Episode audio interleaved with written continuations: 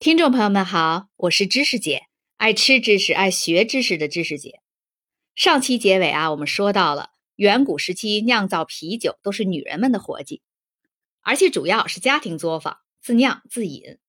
但是随着历史的演进，这种情况逐渐发生了改变，女性最终退出了这个行当，男性取而代之，成为酿酒行业的主力军。今天我们就来讲讲，继女酿酒师之后，是什么样的男性接替上位了。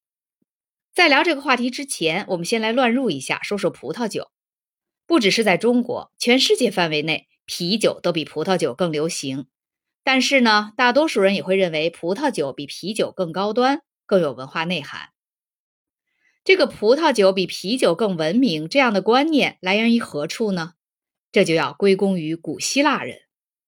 在古希腊文明的初期，大约在公元前八世纪到六世纪，古希腊人也酿造过啤酒。但是很快就被葡萄酒超越了。葡萄酒流行的同时，有一种观念也随之逐渐扩散，那就是人们认为葡萄酒是更适合希腊诸神饮用的酒品。古希腊人极度轻视啤酒，将啤酒与纵欲过度及野蛮行为关联起来，几乎将葡萄酒作为唯一的酒类选择。在古希腊哲学家柏拉图的著作《法律篇》中说道。雅典人将塞西亚人、波斯人、迦太基人、凯尔特人、伊比利亚人和色雷斯人称为六大好战民族，个个嗜酒如命，缺少文明礼仪，而且无论是男人还是女人都直接饮用未过滤过的啤酒，还随意就倒在衣服上，还觉得这是优雅愉悦的做法。他将这一切与雅典宴会上适度饮用葡萄酒相对比。认为葡萄酒对欲望的掌控可以让饮酒人更接近高等学问。他的学生，另一位古希腊著名哲学家亚里士多德也曾写道：“虽然葡萄酒会让人头脑迟钝，但啤酒则会让人呆若木鸡。”之后，古罗马人再次强化了他们对啤酒的歧视。据古罗马作家盖乌斯·普林尼·塞孔都斯记载，当古罗马帝国征服了埃及。从埃及人手中学会了酿酒技术。咱们上期也说过，自打埃及被征服，葡萄酒就超越啤酒，成为埃及贵族们青睐的饮品。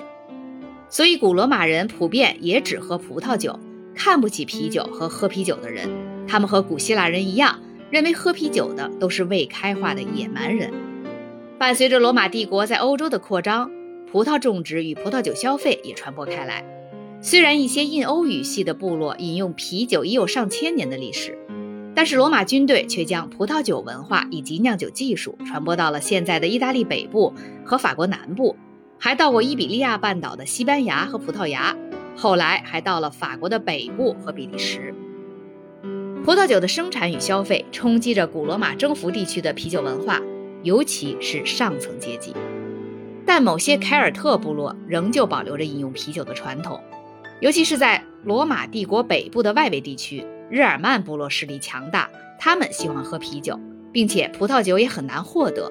所以在如今属于英国、比利时和德国的地界，在古罗马统治时期，啤酒消费量更为巨大。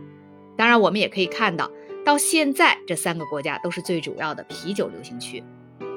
公元五世纪，日耳曼人占领了罗马帝国西部的大片区域。预示着啤酒大复兴，在被喝葡萄酒的人统治了五百多年后，喝啤酒的统治者终于重新上台。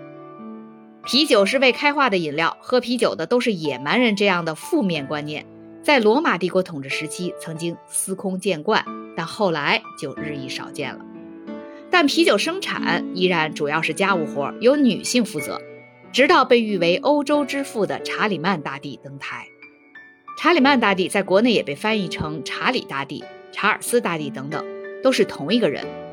这个人在西方史上大大有名，他在位期间统治了包括现在的法国、德国、意大利、西班牙等在内的大半个欧洲。扑克牌里的红桃 K 就是他。查理曼大帝在公元九世纪前夕执政，开始起草城镇规划的规范，在他的统治体系中，酿酒占据了重要地位。他最主要的社会贡献之一，就是将修道院确立为酿酒中心。到此，谜底终于揭开：原来接替女性成为酿酒师主力的，竟然是男修道士。开始时，大部分修道院位于欧洲南部，那里气候适宜，修道士可以种植葡萄，酿造葡萄酒自饮或者待客。然而，后来在欧洲北部建立修道院时，寒冷的气候更适合种植大麦，修道士们就开始酿造啤酒而非葡萄酒了。这就导致在中世纪早期，修道院酿酒这种做法向不列颠群岛扩散，并传向德国和斯堪的纳维亚的许多地区。后来进一步向北扩散到了低地国家，就是荷兰、比利时和卢森堡。十二世纪以前，这些修道院是唯一将酿酒做到接近商业化规模的地方。修道士们酿的酒既用来自饮，也提供给朝圣者和当地的穷人。已知最古老的描绘所谓现代酒厂的画卷出现在圣加尔修道院，位于今天的瑞士，可以追溯到公元820年。圣加尔修道院建造了三个酒厂，都用于酿造啤酒，但面向不同的人群。一个是为了访客，另一个是为了朝圣者和当地穷人，还有一个就是为了本院的修道士们。为客人酿造的啤酒质量要高于为朝圣者、穷人和修道士酿造的啤酒。对于那些家境富裕但又没有能力结婚的人群而言，修道院扮演着重要的社会角色。道理很简单，这些没有继承权的子嗣找不到体面的妻子，就会被送到修道院当修道士。从这个角度上看，他们是天主教堂的摇钱树，因为每个家庭将儿子送入修道院时，都会捐一大笔钱，供其终身生活开支。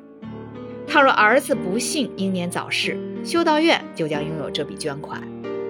遵循伟大的传统，当一群男人决定一起生活时，便会投入大量的金钱、时间和精力酿造啤酒，而且还会大量饮用。